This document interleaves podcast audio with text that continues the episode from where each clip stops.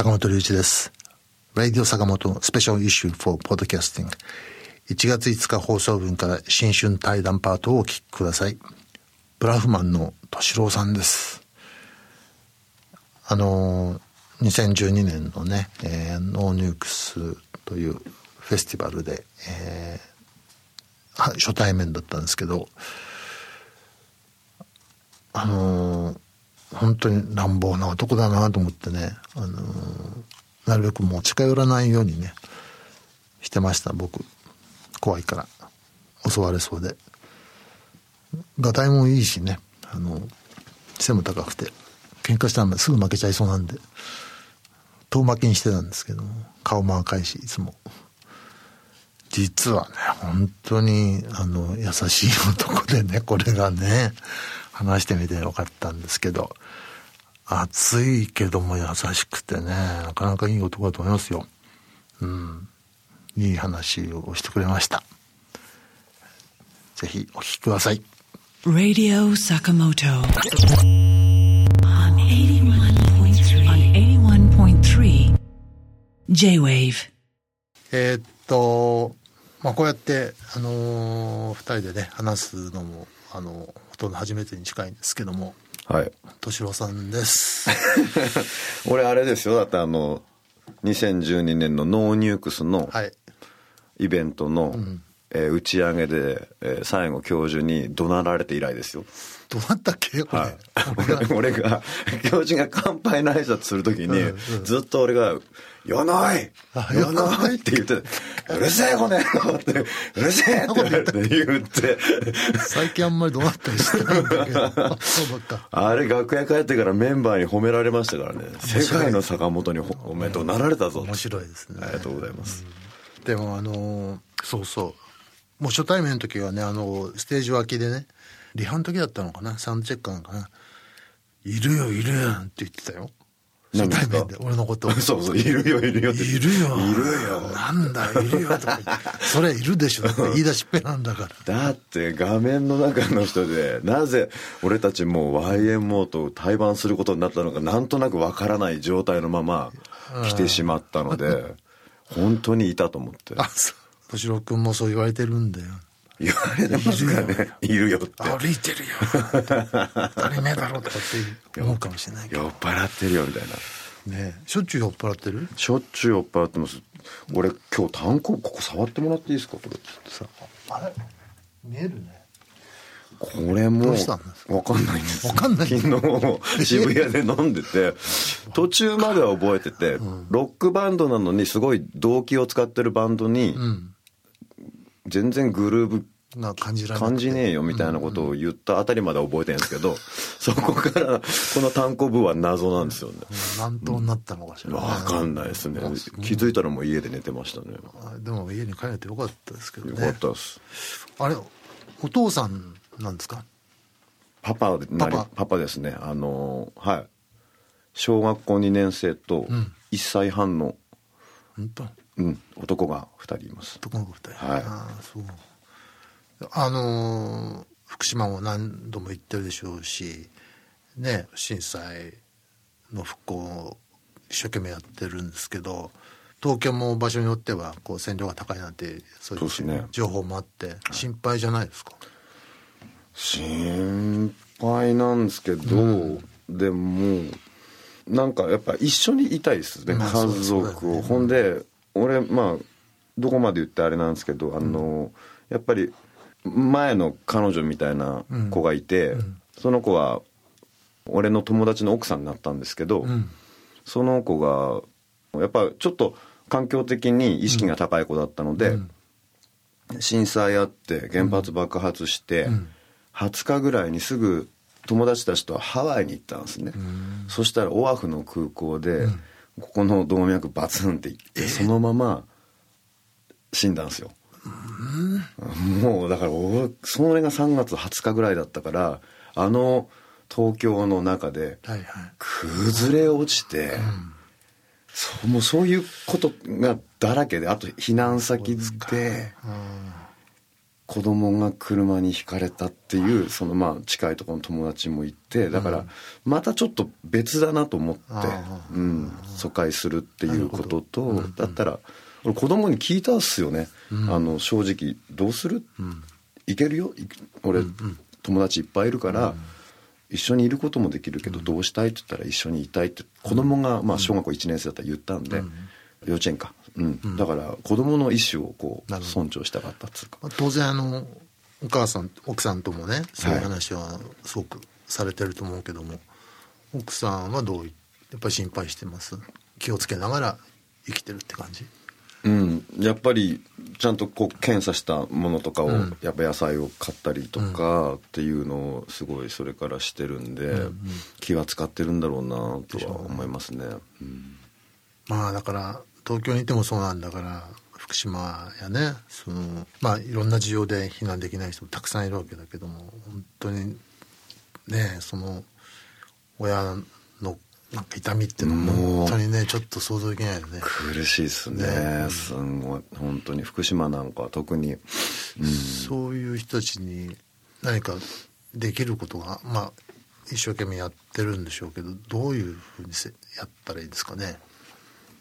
どうなんでしょう僕ね。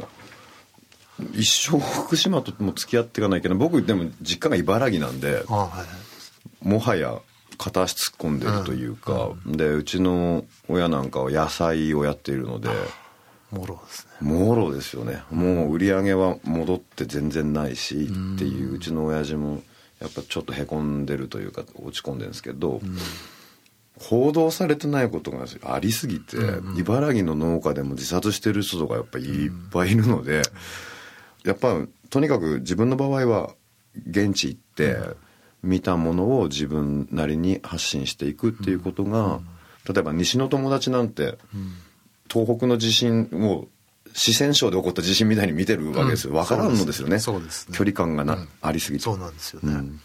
僕らもあの神戸の地震の時はね、はい。大変だとは思っているけどもやはり距離はありましたよ正直に言ってね。いや、だからまあそうだろうなと思いますよね。やっぱりその福島っていうのは英語の中でも海外でも有名になってしまったしねまあうん。不幸にも、であんまり福島福島っていうと福島だけの問題のようにみんなが思っちゃうという、そういうジレンマもあってね、はい。本当におっしゃったように関東もね線量も高いとこもあって被害も受けてるわけなんで、あーまああまり福島だけだから逆に東京は関係ないわと言って思ってあの安心してほしくないなとも思うんですよね。うんうんうん。福島以外のその被災地まあ岩手とか宮城とかもよく行ってるんですか？よく言ってますね、あのバンド仲間とライブハウスを作ったんですよ、作ったはい岩手県の宮古市っていうところと、大船渡市っていうところと、いしえっと、宮城県石巻市っていうところに3つこう45号線ってあの、海沿いにうちの PA が中心になってライブハウスを3つ作りまして。で全然まあキャパ的には200ぐらいの小さいとこなんですけども、でやっぱその45号線をこうバンドマンが回れるようにそしてね残骸をこう見て、またはその全国のそのバンドが好きなファンの子がまたそこに来て初めて東北に触れてみるっていう機会になるんじゃないかなと思ってそこに力入れて結構やってきたんですけどもだから三陸と触れ合うてるとすごい楽しいんですけどやっぱ福島はちょっとまた別個な感じがしますね。うん。ああでも偉いねで福島もそこに野外今音楽堂を作るその流れでもう一個作るっていうのをあの柳井道彦ってはいはいはい。風取るそうそう金髪のあれと一緒にこあうまた組んでちょっとやってるんですけど。福島のどの辺ですか？福島稲川白子の方ああ会津の方はねだいぶ線量も低い、低いですね。うん。だからね、うん、福島って大きいんですよね実はね。大きいですね。あの中通り浜通り会津地方ですね。3つにね、うん。分断されていて歴史的にもねあのカルチャーも違うんだっていう地元の人は言いますけどね、仲良くないですからね。そうなんですよ、海沿いの方の人とこっちの方の人、あいつらよとか言ってて、俺から見たらみんな田舎者なんだけどなと思って。いや茨城だとそんな変わんないじゃない何言ですか。ってんすか？茨城は関東ですよ。そっか。はい。東北じゃねえか北関東ですよ。栃木より俺はね都会だと思ってるんですけど栃木のやつも同じこと言うんですよね。どっちもどっちだ。あいつらだけどまああのーもちろん中国でも大きな地震があったりとか、はい。ハイチハイチでもあったりとかまあ本当に毎年のようにまああとフィリピンで大きな台風の被害があったりとか尽きないじゃないですか、はい。東北にこれだけもうシンパシーを持ってやるっていうのももちろん大事だけど、うん。他のとこもいろいろあるわけだし、はいえー自然災害だけではなくて今なんかアフリカのスーダンのあたりで、まあ、すごいことになってたりとか尽きないですよね、ん。世界には問題が、はい。全部付き合ってるわけにいかないし、はい。だけどじゃあどれかだけっていうのも不公平だし、はい。どうしたらいいのかなって僕もよくどうしたらいいのかなと思うんですけど、はい。何か方針ありますか？なんか俺こういうそういうのも縁なのかなってちょっと思ってまして、縁ねうん。だから例えば今日教授に会って俺の知らないまた世界の悲しいことを知って「敏郎これやってみない?」って言われたら、なんかやるんだろうなっていうことを、できるだけ自分もオープンにしてやっていけたらいいなとは思ってますね。なるほどね、縁だよね。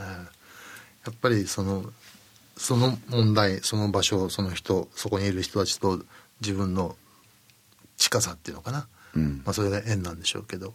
それはありますよね、うん、世界ってずっとこんな感じなんですか？世界ってずっとそうですね。いつもありますよね、え初めからでも教授もあれでしょ？そのなんだろう。えうん。いや同じこと質問したかったんだけど、はい。震災前はどうだった もう全然そういうことは社会的なことはもう。いやもうね10代で音楽入ったのが、はい。パンクから入ったんですよ、はい。はい。なのでなんか東京に来てまたちょっとそこが音楽をこうやってる時に影をちょっと潜めてしまって、なんだろう。心はあるんですけど、うん。それをもっと対自分の方に深くこう持ってったのが20代だったんですけど、なんかもっと震災で自分のこう湧き上がるものがいっぱい出てきまして、あ俺こんなためにただ単にサラリーマンみたいなミュージシャンになるために東京来たわけじゃねえし、音楽やってるわけじゃないってことにもう一回気づいてしまって、でその前にちょっとやめようと思ってたんで。あそうなんだ、はでもパンクとかまあ別にパンク限らないかな。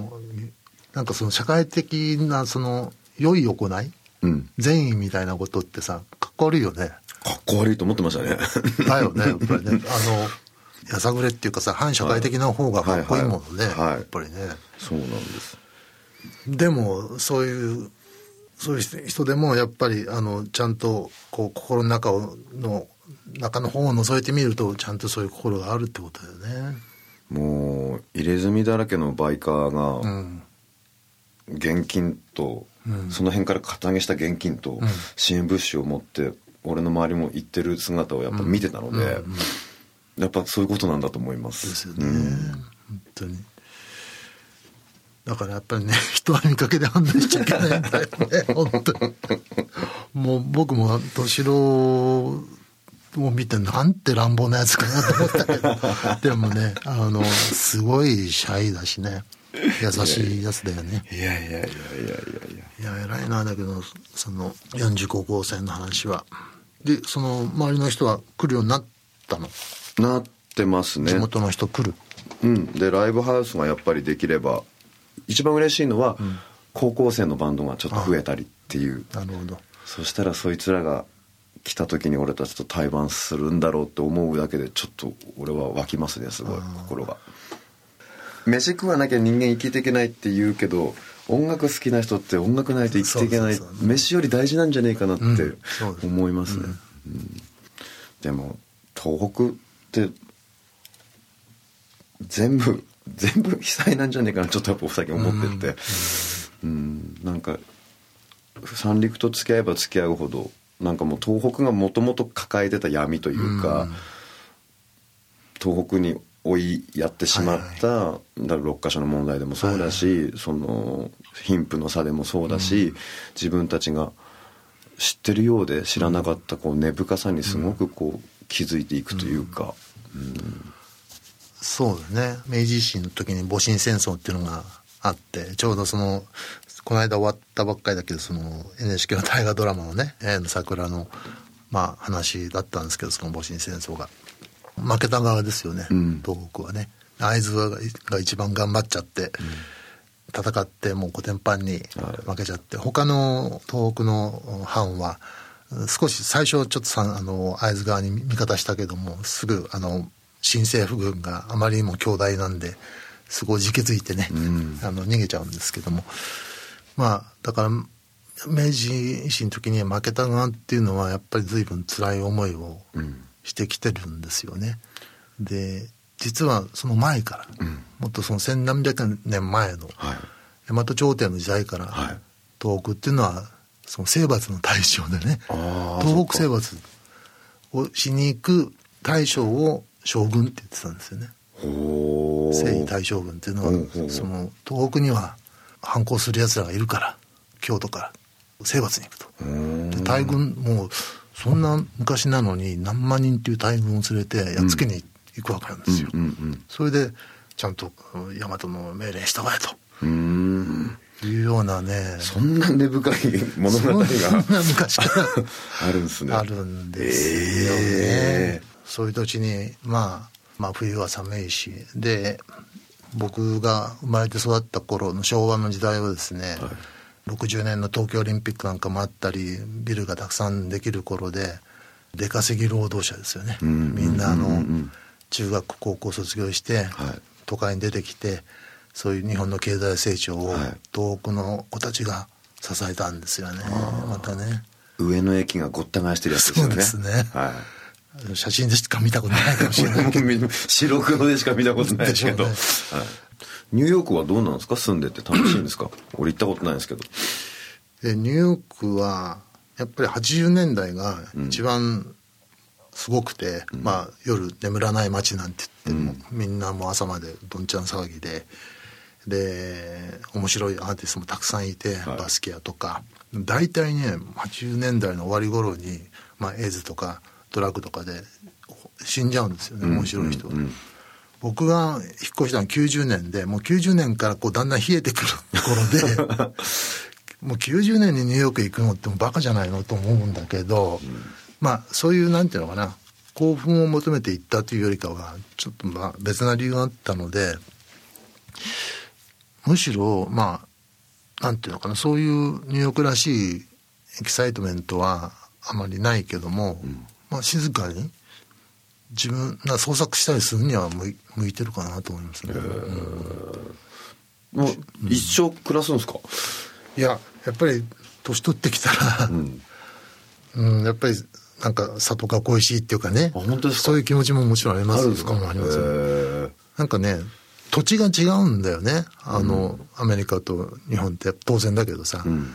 日本の土ってさ、うん。黒いじゃない？はい。でアメリカの土ってやっぱり白っちゃけてるっていうか、まあ水分が少ないんじゃないかな、はでなんかあっちに生まれ埋められたくない感じがんだよね。やっぱり日本の黒々としたはい。豊豊かなは土の中にいたいなって思うんで、い、にで土に帰るっていう、うん。ああそうっすか。わかる？その感じ。ないよねまだ行ったことないからニューヨークの土に、はい、見てみますもん、なんかねそういう気持ちも湧いちゃったりしますけど、はい。反面今の日本を見てると、ん。こうどんどんこうきな臭くなってきていきてな臭いっすね毎日。とうん。手を緩めないじゃないですか。うん。秘密保護法だと思ったら今度共謀罪。うん来るよね。どんどん。どんどん乗っけてきますね。うんもう休ませないって感じね。いやすごいな。ああれがあれが自分たちのトップだと思うとゾッとしますねでもやっぱりね、だからねこん考えちゃいますねこういう、うん。だからでももちろん僕今でも日本人だし、ん。あのパスポートも日本だし、はい。でじゃあ日本がきな臭いからじゃあアメリカ人になるってこう自分で自自問してみるとまあアメリカ人になる気はないしもともとないんですけど、難しいですよね。難しいですよね。そうきな臭くしてる原因がアメリカにあったりしたりそうなんですよ。でアメリカの方がもっときな臭いから臭いから。ね。もうね本当に困っちゃいますね。ね。911の後も本当にまあ怖かったっていうのもあるし、いつ次のテロがまた来るかも分かんないとかね、はい。あの怖かったしもうよく住んでない方がいいんじゃないかと思って。じゃあどこが安全なのかいん。ろいろ考えたんだけど、うん。まあ結局は比較の問題でどこだもう安全なとこはないと、うん。地球上に。はい。だったらやっぱり友達もいるし縁それこそ縁ができたん。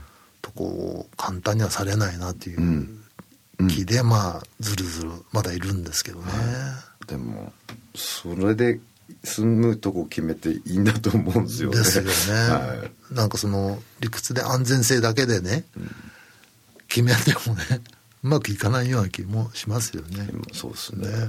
本当にそう思います。その、さっき話したね、ハワイで倒れる子じゃないですけどそうやっぱり違うんだ、そこの運命はまた別だと思うんですね。健康と。そうですね、もう崩れ落ちましたよ本当に、あのあの時の日本の状況の、スーパー行っても何にもはい品物がない中で、あの子が死んだっていうことを聞いた瞬間の俺の線路の前で崩れ落ちるってこういうことなんだなっつ。あの子に未練があるわけではないけど、うん。あの本当にもう子供もいたしまあ女の子2人いるんですけど、まだちっちゃいし。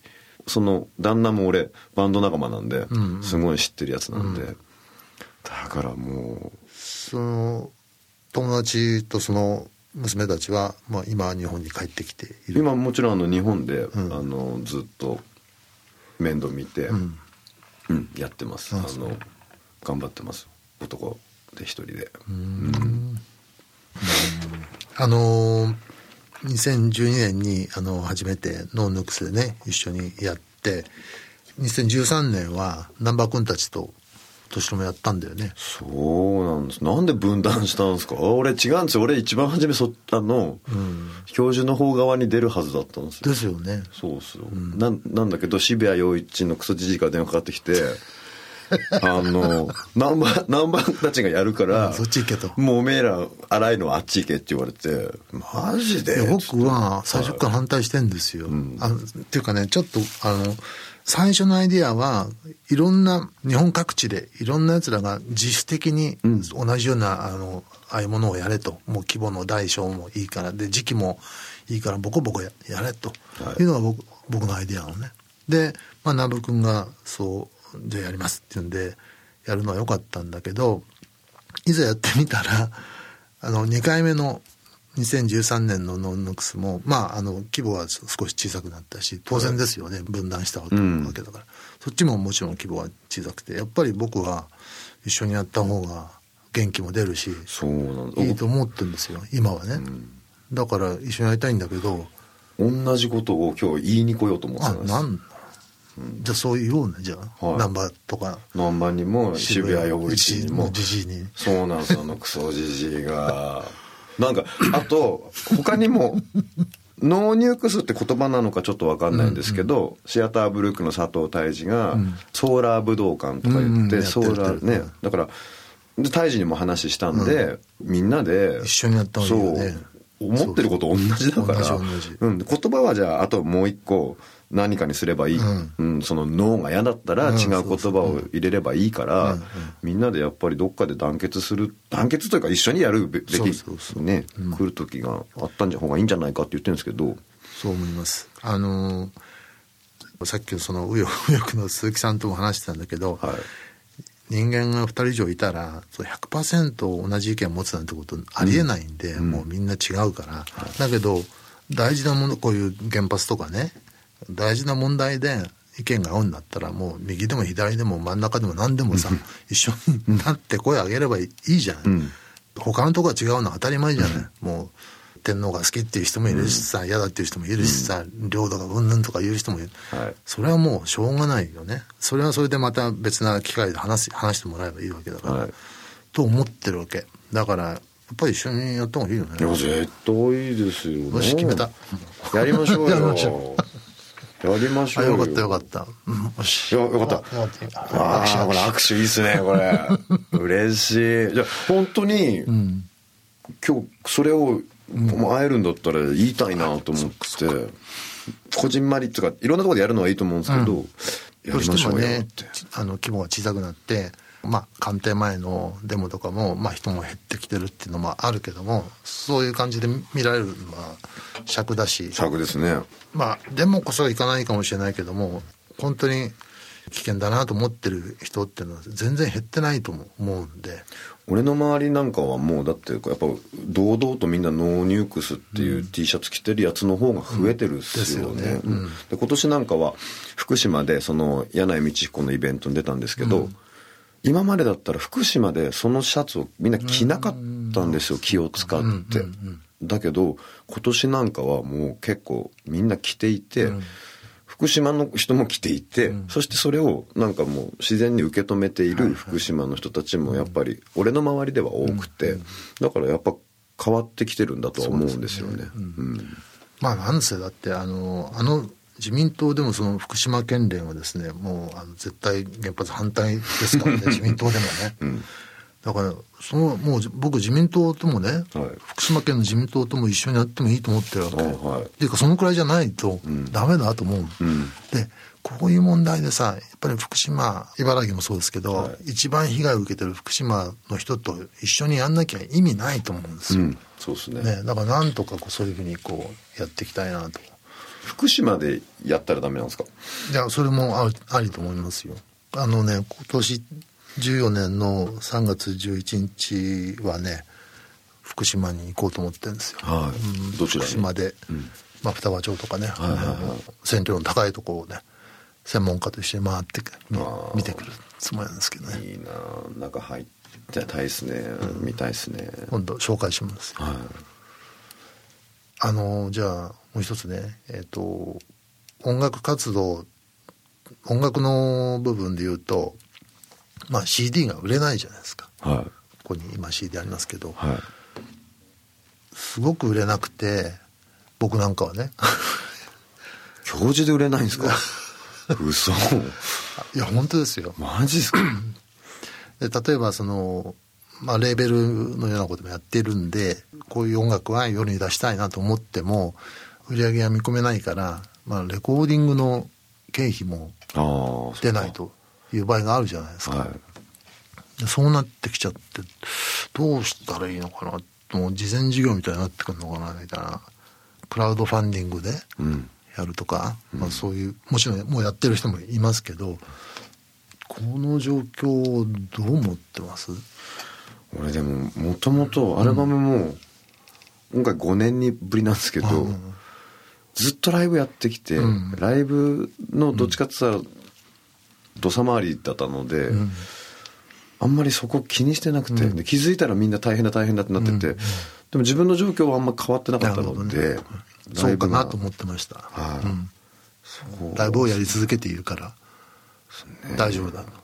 わかんないですけど、うん。なんか俺ライブやりたくてバンド始めたから、多分 CD 作りたくてうんうんバンドやったんじゃないから、であと食べてけるって思ってなかったんであそうなんせパンク系なんで、あの絶対受け入れられないことを誇りに生きていく方だったので、逆に売れちゃってからの方が自分の自意識を生かすのがすごい大変で、認められちゃったから、俺の怒りを認められない怒りだったのに、いきなり「ああじゃあ敏郎君こっち来てください」みたいになった時に、どうしようっていう20代はもう本当に右往左往していてなんでデビューしたのに雑誌2冊だけしかインタビューしないとか、もうめちゃくちゃなことやってて、い。今の方が俺結構バランス良くてこうやって、教授に呼ばれたら JWAVE に来て、ちゃんと喋ってわっていう自分の出してるものと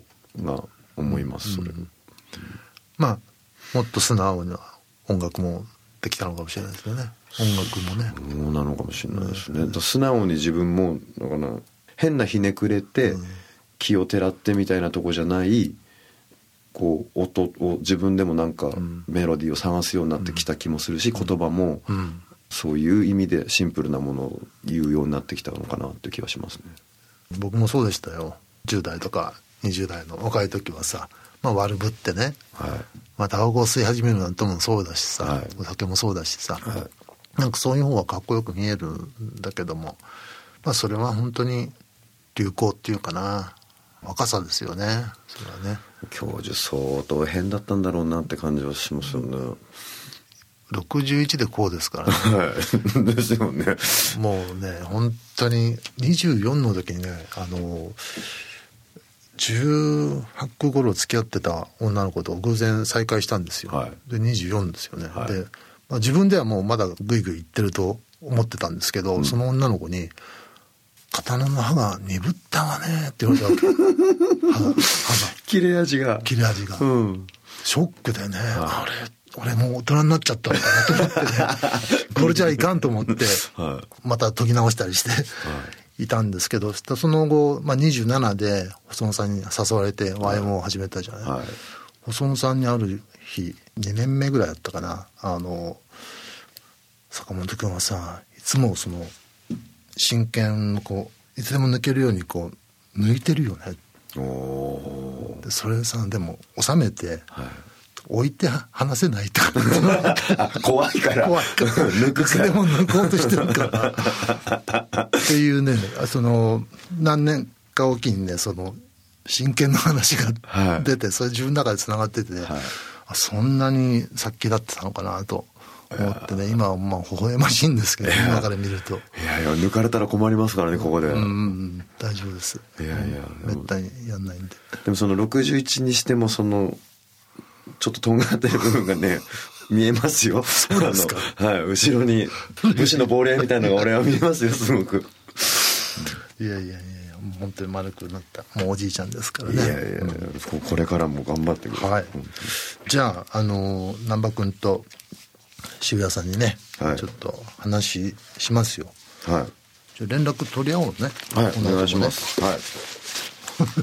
ここでなんかじゃあこれ僕のメールメールアドレスなんでやっあのいつでもこ直接連絡してください何かあったらね。いいんですか？もちろんですよ。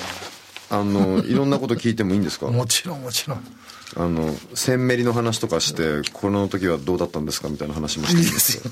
鮮明になって知ってるんだね。センメリ世代なんですよ。だからそうなんだね。一番その小学校3年とか4年のこう一番こうちょっと射精してないけど性的な芽生えがするあたりの時にセンメリといけないルージュマジック見ちゃったもんだからなんかもうすごいこうそっちの毛があるの？そっちの毛はないんですけど ふくよかなんですよ。あそう ふくよかにセクシャリティを思えるという。面白いな、そはい。完全なのんけですけどもあれのせいだと思うんですよね絶対に。両方ともでもそうだもんね、あやっぱり清志郎とかは大好きだった？清志郎さんは今になってなんかね偉大さが、もっともっとね。うん。いてほしかったなと今年フジロック。震災以降はねね本当にあの歌詞のまんまの日本になったんですよね、であと言ってる通りだもんね。言ってる通り。あ湯川玲子さんに書いた手紙みたいなのがありましたよね、地震の後に戦争したい政治家たちがそれをやってくる。でもそのまんまの今ね。見えてたんだなって思いますね,、ね。ちょっと惜しい。本当にいてほしかったね。はい。ベスト10でチューしてましたよね。そうなんですよ。あれはチューしようって話してたんでいすか？やいや打ち合わせなしです。あとあの時かな清志郎ガム食いながら歌ってて、はい。テレビカメラにガムくっつけましたからね。そうだ。そうだ。そうだ。やるよね。ありますね。やっぱそういうことやる人いないですかね？うんやってほしいよやねやややりましょう。やりましょう。はい、うん。ありがとう。ありがとうございました。どうもありがとう